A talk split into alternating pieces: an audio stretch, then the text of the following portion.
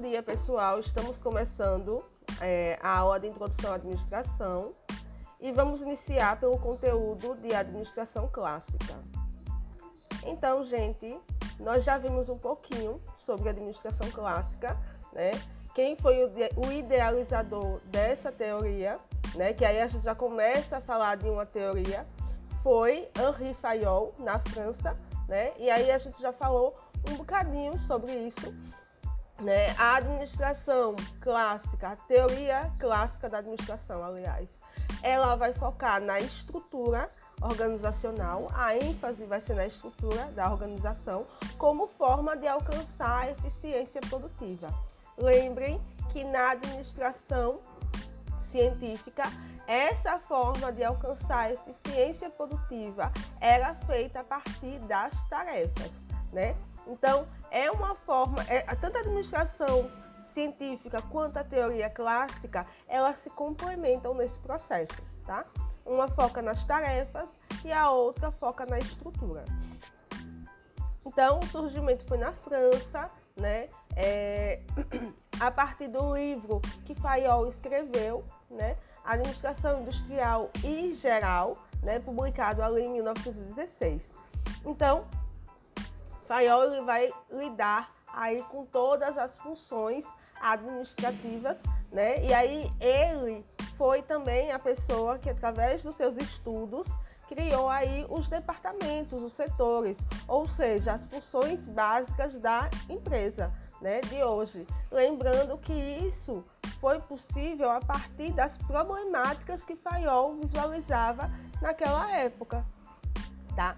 É, depois da Revolução Industrial, né, ainda na Revolução Industrial, é, ele percebeu que o crescimento desordenado das empresas precisava ali de uma estruturação.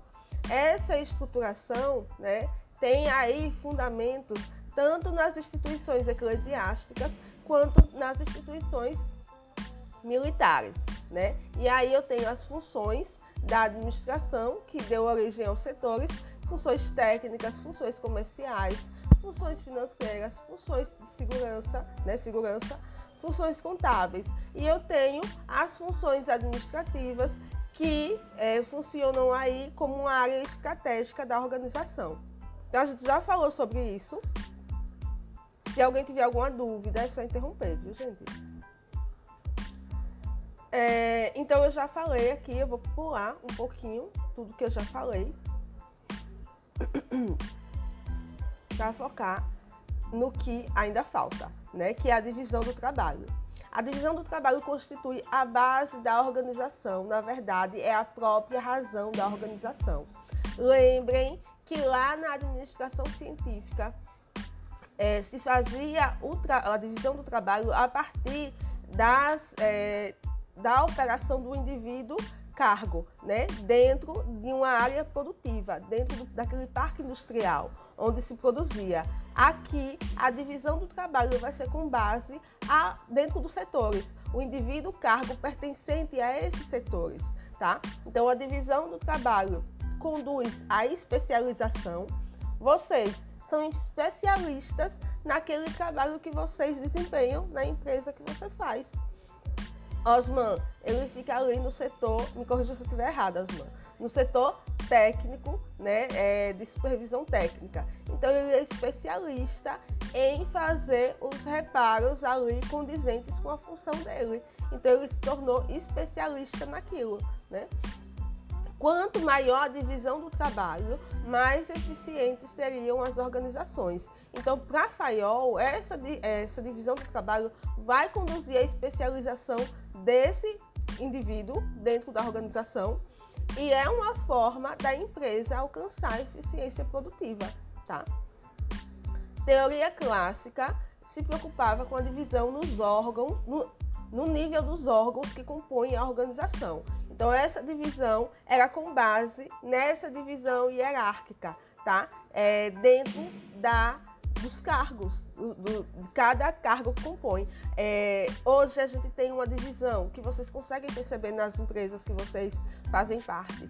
Eu tenho um gerente, eu tenho um, um coordenador, eu tenho um supervisor, eu tenho analistas. Então, a gente consegue perceber essa divisão em níveis de órgãos, ou seja, em níveis de departamento, ou seja, em nível de setores. Então, a teoria clássica, desde aquela época, se preocupava com essa divisão nos órgãos como forma de alcançar a eficiência produtiva. Então, dentro desse contexto de estrutura organizacional, a divisão do trabalho ela é muito importante, tá? Então, a divisão do trabalho pode se dar em duas direções. Vertical, a autoridade aumenta à medida em que se sobe na hierarquia da organização. Em toda organização há uma escala hierárquica de autoridade, princípio escalar ou cadeia escalar, autoridade de linha, para significar autoridade de comando de um superior sobre o subordinado. E aqui eu vou voltar um pouquinho essa, esse slide aqui, né? Que a gente tem uma estrutura organizacional que vem primeiro presidente, diretor, gerente, chefe, supervisor, execução, né? Então, quando eu falo dessa divisão de trabalho que pode se dar em duas direções, quando eu estou falando da vertical, eu estou falando justamente dessa questão. Que se eu subo dentro dessa hierarquia, dentro dessa estrutura hierárquica, eu aumento essa autoridade que eu tenho dentro da organização. Exemplo, se eu sou uma supervisora e sou promovida e passo a ser gerente, significa dizer que eu subi aqui, ó, na hierarquia organizacional. Saí de supervisora e agora eu sou gerente. Então, eu subo na, na hierarquia vertical, aumenta a minha autoridade, tá? Então, esse é o princípio escalar de autoridade em linha. Quanto mais você sobe, mais você aumenta a autoridade. Quem está em cima tem autoridade. Quem está embaixo é subordinado àquele que está em cima. Então, nesse sentido, o presidente é autoridade e o diretor é subordinado ao presidente.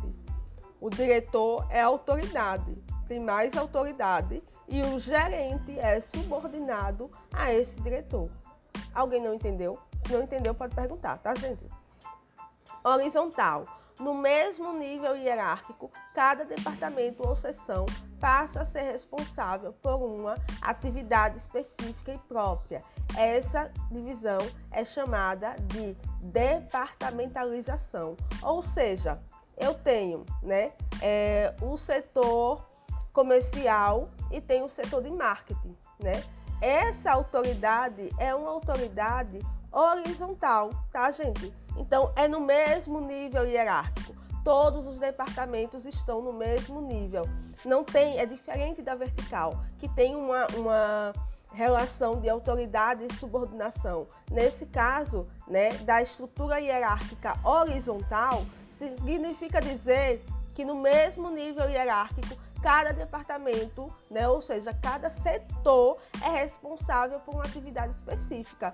E aí eu vou voltar lá naquele slide que a gente falou no início das funções básicas da empresa hoje, né? Então eu tenho aqui, ó, funções técnicas, funções comerciais, funções financeiras, funções de segurança, funções contábeis, Hoje os nomes mudaram, né?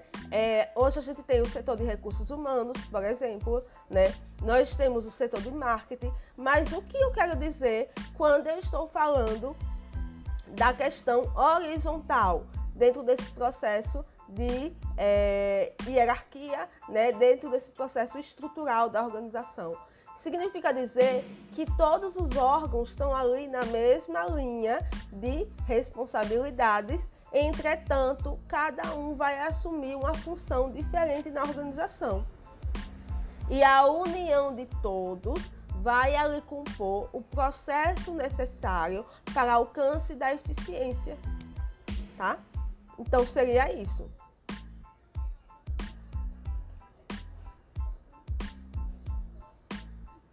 Então é isso, tá? Essa parte. É, coordenação FAIOL, a coordenação é a, é a reunião, perdão, a unificação e a harmonização de toda atividade e esforço. Gente, eu vou só desligar o microfone de alguém que está ligado. Deixa eu ver de quem é está ligado. Uh, alguém que está aí com o microfone ligado, por favor, desligue, porque eu não estou conseguindo me concentrar. E eu não estou conseguindo desligar. E aí, quando vocês forem falar. Ver quem é. Pronto, desliguei. E aí, quando vocês forem falar, vocês abrem o microfone, tá? Ellen Caroline chegou também. Bom dia, bom dia, Aldilene. É, então, gente, para a FAIOL, essa coordenação, unificação e harmonização de todo esforço da, da organização né, é importante para atingir a eficiência. E aí, um dos, das pessoas que estavam ali na criação da teoria clássica da administração, que é Gulick, né? Eu já falei para vocês que Fayol foi o pai da teoria clássica, mas não significa dizer que ele foi o único criador. Tiveram outras pessoas, assim como na administração científica também. Então, Gulick, se a subdivisão do trabalho é indispensável, a coordenação é obrigatória. Então, não adianta a divisão do trabalho existir, né? Se não houver uma reunião de esforços para dirigir é, toda essa energia de trabalho a um objetivo. Então, a coordenação ela é importantíssima, tá? Os processos de liderança dentro da empresa, né? E quando eu falo de coordenação, eu estou falando dos processos de administração mesmo, que levam à organização, né? O planejamento, organização, coordenação e direção dos esforços. Se não houver isso, todo esse trabalho se perde, tá? Então não adianta estruturar a organização se não houver uma coordenação de esforços voltado para um resultado, tá? Então isso é importante. Tanto Fayol asseverava isso como Gulick. Então, quanto maior a organização e quanto maior a divisão do trabalho, tanto maior será a necessidade de coordenação para assegurar a eficiência da organização como um todo. O que isso significa dizer? Que quanto maior a empresa, maior vai ser a necessidade de coordenar os trabalhos, tá? Maior vai ter que ser os processos de liderança, é, os processos de comunicação, tudo isso vai ser maior, porque senão o trabalho se perde, tá? E aí eu sempre falo para vocês, que imaginem aí uma situação em que a liderança é falha, em que o colaborador não sabe a quem se reportar, não sabe a quem falar, né? Quem é que resolve isso? Ah, não sei, né? Os chefes, os chefes não se entendem entre si. Isso acaba, você pode ter uma estruturação organizacional muito boa, se você não tiver um processo de coordenação também muito bom, tudo isso, como se diz no vernáculo popular, morre na beira da praia, tá? Então fica complicada a situação. Alguém falou aqui no chat, eu tô abrindo porque meu computador tá um, um tiquinho lento, como sempre. Aldeane, bom dia a todos. Bom dia, Aldeane. É... E daí a gente parte para o conceito de linha e de staff. Fayol dava preferência pela organização linear, tá? Unidade de comando ou supervisão única. Cada pessoa tem apenas um único exclusivo chefe, né? Então, isso a gente vê, o interessante é que a gente vê problemas que eram vistos naquela época. Aldilene, eu ainda não estou 100%. Minhas gripes geralmente demoram muito para eu ficar 100%, né? Mas eu já estou muito melhor do que eu estava na semana passada. Semana passada eu estava arrasada. E na quinta eu ainda arranquei dois lentes. Os sisos. Então eu tô com pontos aqui ainda. Diga, eu tô arrebentada, né? Mas vai dar certo. E daí eu tô com pontos aqui. Eu não poderia nem estar tá dando aula, na verdade.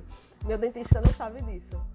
E, mas eu tô melhorando. Creio que semana que vem eu vou estar 100%. Oremos, né? Mesmo desobedecendo a ordem médica de estar. Tá, porque eu tô de atestado, né? Entre aspas. Mas obrigada por perguntar. É, então, gente, é, o conceito linear, tá? É, Fayol dava preferência a esse conceito de linha, né? Essa estrutura que eu mostrei para vocês, a última que eu mostrei. Unidade de comando, né? Ou supervisão única. Cada pessoa tem apenas um único e exclusivo chefe. Até hoje a gente vê organizações que se perdem nesse sentido, né? E Fayol estava aqui falando sobre essa possibilidade né, de organização estrutural que dá aí mais eficiência à organização. Então, é interessante que se tenha essa unidade de comando ou supervisão única, tá? Para concentrar os esforços. Unidade de direção. Todos os planos devem se integrar aos planos maiores que conduzam aos objetivos da organização. O que isso significa dizer? Eu tenho planejamento maior da organização que eu já falei para vocês, é o planejamento estratégico. Lembram, do, lembram da pirâmide que eu sempre desenho para vocês? O nível estratégico, o nível tático, o nível operacional. Então, o nível estratégico, lá em cima, vai criar o objetivo maior da organização.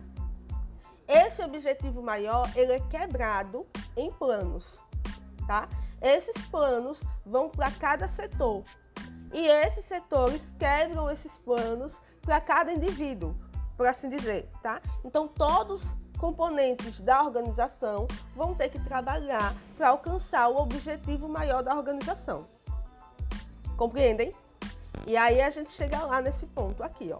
Unidade de direção. Todos os planos devem se integrar. Ou seja, se eu tenho um plano maior da organização, que eu quebro ele em pequenos planos que vão ser direcionados a cada departamento, né?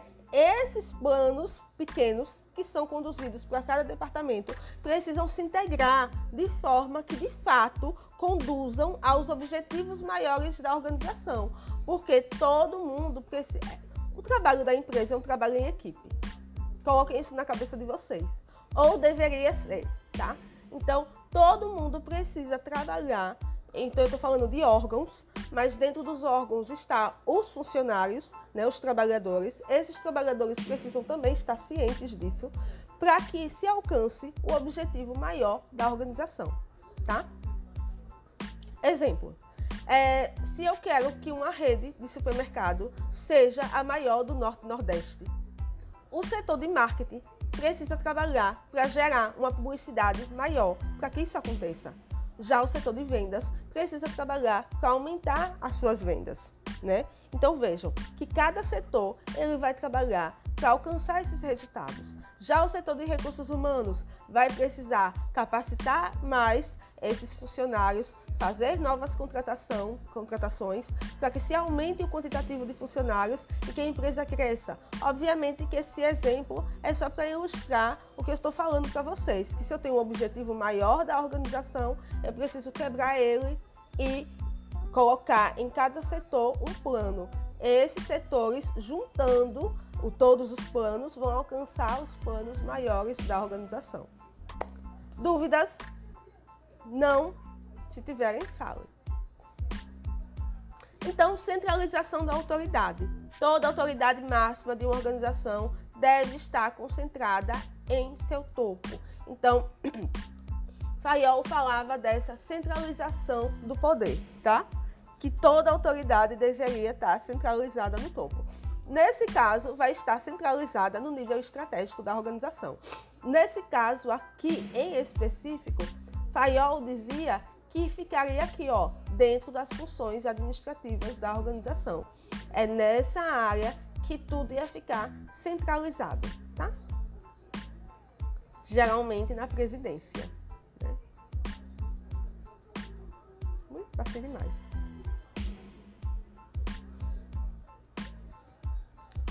E aí a gente tem aqui a cadeia escalar, né? A autoridade deve estar disposta em hierarquia, uma hierarquia de maneira que todo nível hierárquico esteja subordinado a um nível hierárquico superior, autoridade de comando. Ou seja, a cadeia escalar é justamente essa questão: autoridade e subordinação, tá? Então a cadeia escalar vai ser determinada por essa relação. Quem está disposto na hierarquia em um nível maior tem uma autoridade quem está no nível menor é subordinado a quem está acima, tá? Organização linear é aquela organização que se apresenta de forma piramidal, ou seja, é aquela, é aquela hierarquia que geralmente, inclusive, muitas vezes está desenhada é, em algum lugar dentro da empresa, ou está no site, né? É aquela hierarquia que a gente já conhece, aqueles quadradinhos. Ali é uma organização linear, de, um apresentado de uma forma piramidal, tá? Eu acho que tem até aqui, eu não vou colocar agora para a gente não perder tempo. Mas acredito eu que vocês conheçam. Se não, depois eu mostro para vocês. É, os órgãos que compõem a organização seguem rigidamente o princípio escalar de autoridade de comando, tá? Deixa eu ver se eu consigo abrir aqui, enquanto eu estou falando com vocês, uma hierarquia, um, um, uma estrutura hierárquica de alguma organização. É, os órgãos que compõem a autoridade seguem rigidamente o princípio escalar, autoridade de comando. Né? Então, quem está acima é superior, quem está embaixo é subordinado, né? E aí a gente tem essa relação, autoridade, subordinação, e a gente tem os órgãos staffs, que são os prestadores de serviço, né? Que não estão necessariamente dentro desse processo, não estão né, dentro desse processo de autoridade e comando, mas prestam serviços aos órgãos de linha, serviços, conselhos, recomendações, assessorias e consultorias que esses órgãos não têm condições de promover por si próprios. Então, às vezes é a figura do consultor, às vezes é a figura de um especialista que está ali contratado para fazer algum trabalho, né? São prestadores de serviço também que estão ali para dar assistência àqueles órgãos. Então, esses órgãos staff vão depender da organização, tá? Mas eles vão existir ali, dentro da organização linear. E aí, os tipos de autoridade dos autores clássicos. Né? A autoridade de linha é a forma de autoridade em que os gerentes têm o poder formal de dirigir e controlar a sua, os, os subordinados me perdoe, imediatos. Essa autoridade é formal por quê? Vamos supor que a Aldilene seja gerente de uma dada organização, tá? A Aldilene é a... Bom dia, Andreina. É, a Odilene, ela é gerente, tá? Então, ela teve ali, a partir do momento que ela foi contratada como gerente, ela recebeu a, é, autoridade formal, tá? Só um instante, gente.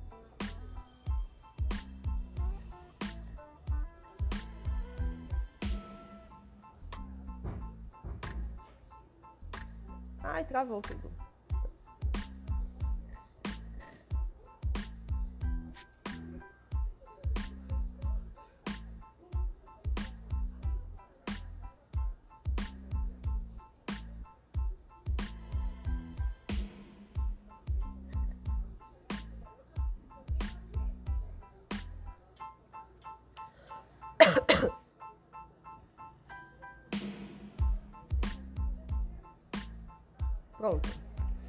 Então, gente, a partir do momento. Estão me ouvindo?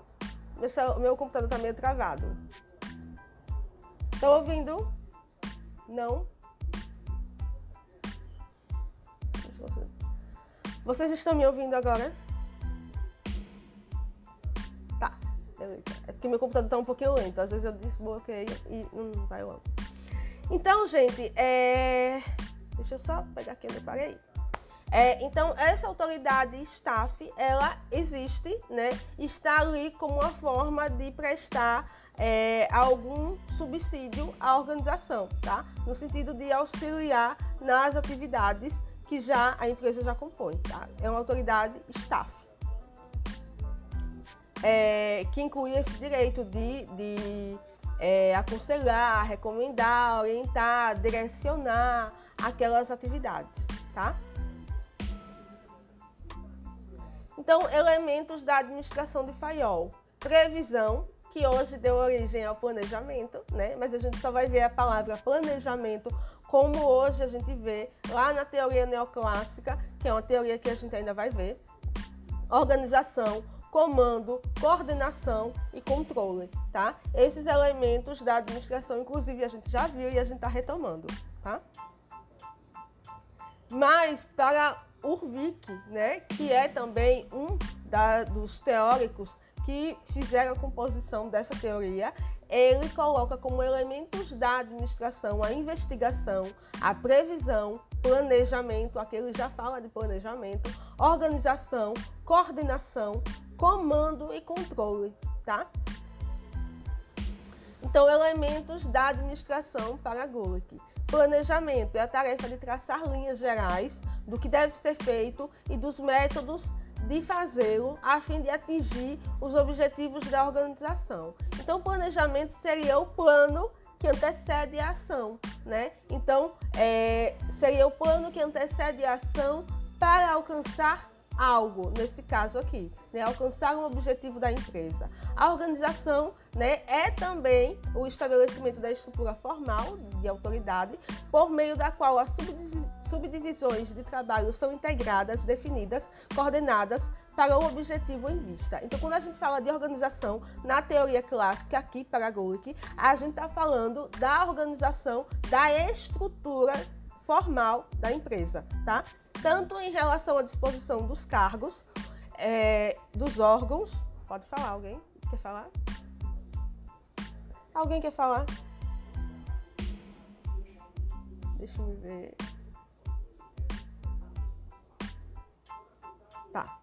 Aldeone quer falar?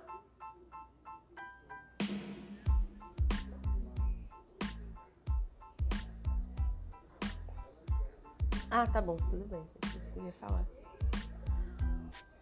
Então, gente, a organização dentro da teoria clássica para Gulick é relacionado à estrutura formal da empresa, tá? Em relação à autoridade, à disposição dos órgãos, à disposição dos cargos e à forma de autoridade e subordinação que eles estabelecem entre si, tá? E a assessoria, staffing, é a função de preparar e treinar pessoal e manter condições favoráveis de trabalho, tá? Então, a assessoria está é, é tá relacionada ao staff, tá? Que é justamente é, aquela consultoria, aquela assessoria, aquela orientação que a gente falou anteriormente, tá? Direção é a tarefa contínua de tomar decisões e incorporá-las em ordens e instruções específicas gerais e ainda a de funcionar como líder da empresa. A gente não tinha ainda um processo de liderança como a gente conhece hoje, tá? Então a direção era focada mais nas decisões e em é, coordenar esse, as pessoas, né, nesse sentido, né? de funcionar como um processo de líder da empresa, mas não uma liderança como a gente conhece hoje, uma liderança mais humanizada. Não isso, tá? É uma liderança é, no sentido de direcionar esforços, de nortear é, esses esforços das pessoas. Coordenação é o estabelecimento de relações entre as várias partes do trabalho, tá? Então é coordenar todos os esforços para alcançar um objetivo específico né? que é o objetivo da organização. Informação, né? o esforço de manter informado a respeito do que se passa, aquele, do que se passa aqueles perantes quem o chefe é responsável, pressupõe a existência de registros, documentação, pesquisa e expressões. O que seria isso? É a comunicação dentro da empresa, tá? Como é que essa comunicação ela circula dentro da organização? essa comunicação não somente verbal, a não verbal e aquela que está em registros e documentos também. O orçamento, que é a função relacionada às questões orçamentárias, né, é, ao plano fiscal também e o controle da contabilidade. Tá? e os princípios da administração para o RIC, né? O princípio da especialização, né? Cada pessoa deve estar especializada naquele trabalho. O princípio da autoridade, né? A autoridade tem que ser definida e clara, né? A gente tem empresas que até hoje é, se esbarram nessa questão, né? não existe uma autoridade definida, mas para os princípios da administração, no tocante à ORIC, dentro da teoria clássica, a, o princípio da autoridade tem que ser claramente definido. Tá? O princípio da amplitude administrativa, cada superior deve ter um certo número de subordinados. Esse número ele não é definido, tá? Exatamente, mas ele diz que deve ter um certo número de subordinados, né? Então, é interessante que não seja tão grande a ponto de que é, esse superior não consiga coordenar esses esforços, né?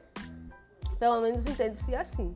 Princípio da definição: os deveres, autoridades e responsabilidades de cada cargo e suas relações com outros cargos devem ser definidos por escrito e comunicado a todos. Isso é tão interessante porque imaginem, Muitas vezes tem empresas que um setor está realizando uma atividade e o mesmo e outro setor realiza a mesma atividade que aquele setor já desempenha.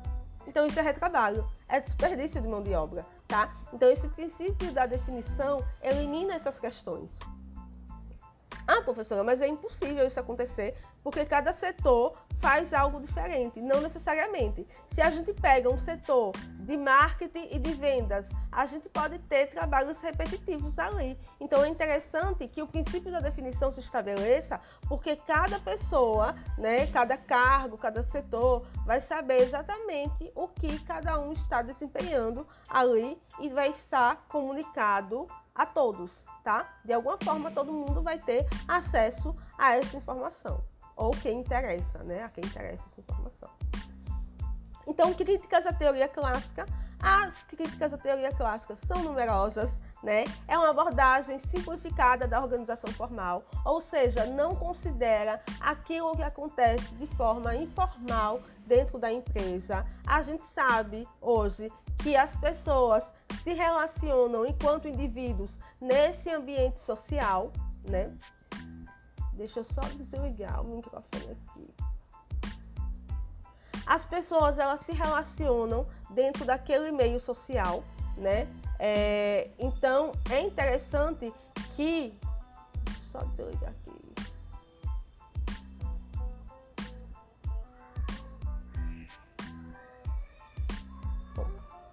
É, é interessante que se veja a empresa no aspecto psicológico, no, aspecto mais humano, no aspecto social, né?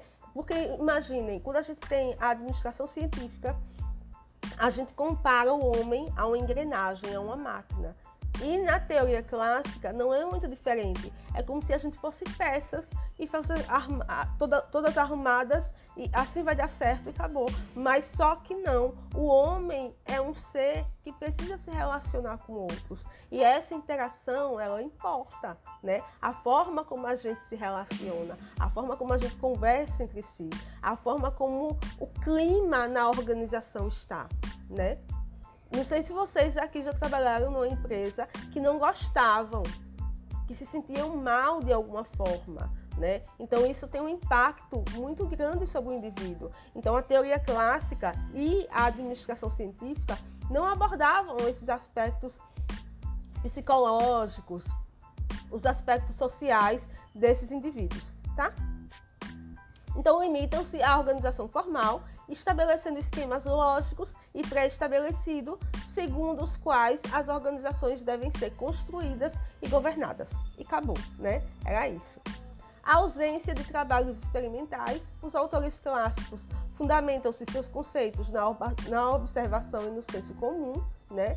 É, apesar de ter um, um, aporte teórico muito grande, a teoria clássica, né, que já faz com que seja uma teoria, diferente da administração científica, não existe experimentos né, que façam com que é, sejam testadas muitas coisas né, ali. É, então, extremo racionalismo na concepção da administração, o que enrijece, né, porque trata ali de uma lógica racional. Os autores clássicos se preocupam com a apresentação racional e lógica das suas proposições sacrificadas, a clareza das suas ideias Lembrando que a gente está falando de engenheiros, né, nessa abordagem clássica da administração, E aí a gente não fala só da teoria clássica, mas a gente fala também da administração científica. A gente tem aí Taylor, que era engenheiro, e Fayol, que também era engenheiro, né?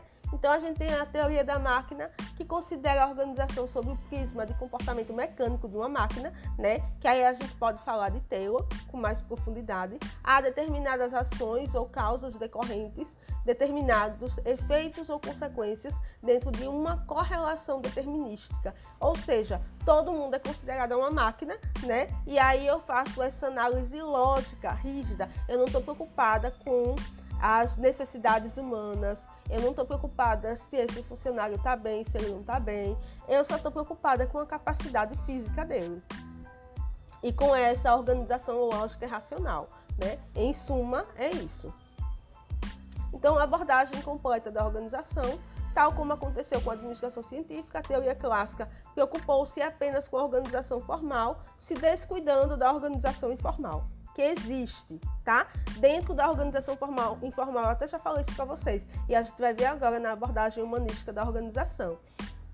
A gente tem pessoas que exercem papéis de liderança dentro da empresa, né? É, a gente tem sanções morais, por exemplo, é, a gente aqui é todo mundo da mesma área, tá? Nós somos agentes de limpeza e trabalhamos numa empresa, né, prestadora de serviço para um hospital. Vamos supor que Maiara ela chegue e conte a supervisão que Osman chega atrasado todo dia, mas Ellen registra o ponto para ele e por isso que ninguém percebe. Só que todo mundo vê isso dentro da empresa como algo natural, né? E a partir do momento que a gente sabe que Maiara fez essa delação, né? Todo mundo vai se voltar contra Maiara, porque você é, entre aspas, a cabueta do grupo. Ninguém gostou disso não. Quer dizer, todo mundo estava no esquema. Você foi lá e falou, né? Gente, obviamente que isso de registrar o ponto no lugar de outra pessoa é totalmente errado. Eu só estou falando aqui para ilustrar né, como as pessoas interagem, podem ser que interajam dentro de um grupo. Então, Maiara ela vai sofrer sanções sociais dentro desse ambiente organizacional. Ninguém vai querer sentar perto de Maiara, ninguém vai querer trabalhar com ela, ninguém vai querer falar com ela. Vamos fazer um castigo, por exemplo, vamos fazer um castigo é, do silêncio com Maiara. Isso vai ter impacto na vida dela, na vida da, da, forma como ela interage com o grupo. Então, tudo isso mexe e tudo isso faz parte de uma estrutura informal da organização. Quer um exemplo disso? A cultura da fofoca. A forma como a fofoca acontece, né? E toda empresa tem ali ou acolá uma fofoquinha aqui, uma fofoquinha acolá. Tem ou não tem? Tem, minha gente. A gente sabe disso, né? Isso faz parte de uma organização informal da organização. É isso, né? É fácil? Não é fácil, mas é assim que a gente se organiza enquanto seres humanos, né? É, pertencentes a um ambiente social. E a administração clássica, aliás, a teoria clássica e a administração científica não levavam em consideração essas questões, tá? Que só as próximas teorias vão levar em consideração, né? o homem ainda não era visto como um ser humano dotado de necessidades, um todo complexo. O homem era visto ainda como um resto de ser humano que precisava de ordens, de organização, de organização lógica para funcionar e gerar, assim, a eficiência produtiva esperada pelos dirigentes dessa organização. Então, é, também tem essa questão né, da abordagem completa da organização, tal como aconteceu, já falei sobre isso, abordagem de sistema fechado, ou seja, é, tanto a administração científica quanto a teoria clássica vai tratar ali somente da empresa, somente da organização, ou seja, dentro de um ambiente fechado, e não a forma como interage com fornecedores, com o mercado, com a sociedade em geral. Compreendem? Todas as teorias levam apenas em consideração a empresa internamente, mas não levam em consideração a forma como elas interagem externamente, com o mercado, com as pessoas, entenderam? E vocês podem perceber hoje que a empresa ela não trabalha só dentro dela, ela interage com o ambiente. Né? Eu preciso me preocupar com os problemas sociais, por exemplo, né? Hoje em dia, né? Mas a gente vai ver outras teorias em que é possível é, a teoria dos sistemas, por exemplo, né? Se vê e vê também o externo, tá? Mas eu não vou adiantar muito isso, porque a gente ainda está no iníciozinho e ainda tem muito chão pela frente, né? É, então a gente tem aqui né, a administração científica vezes a teoria clássica, né? Então a gente tem aqui a ênfase nas tarefas e aqui a ênfase na estrutura. Então a ênfase é a eficiência é operacional, no caso da administração científica, né, é, por Taylor, e aqui Fayol a eficiência era por meio da organização, né, meio da estrutura organizacional, tá? Então, elas têm uma diferença aí nesse sentido. Elas são diferentes, muitas vezes oposta, opostas, mas que se complementam. E é o fim da teoria clássica. Né? Deixa eu só encerrar aqui esse áudio que eu estou gravando.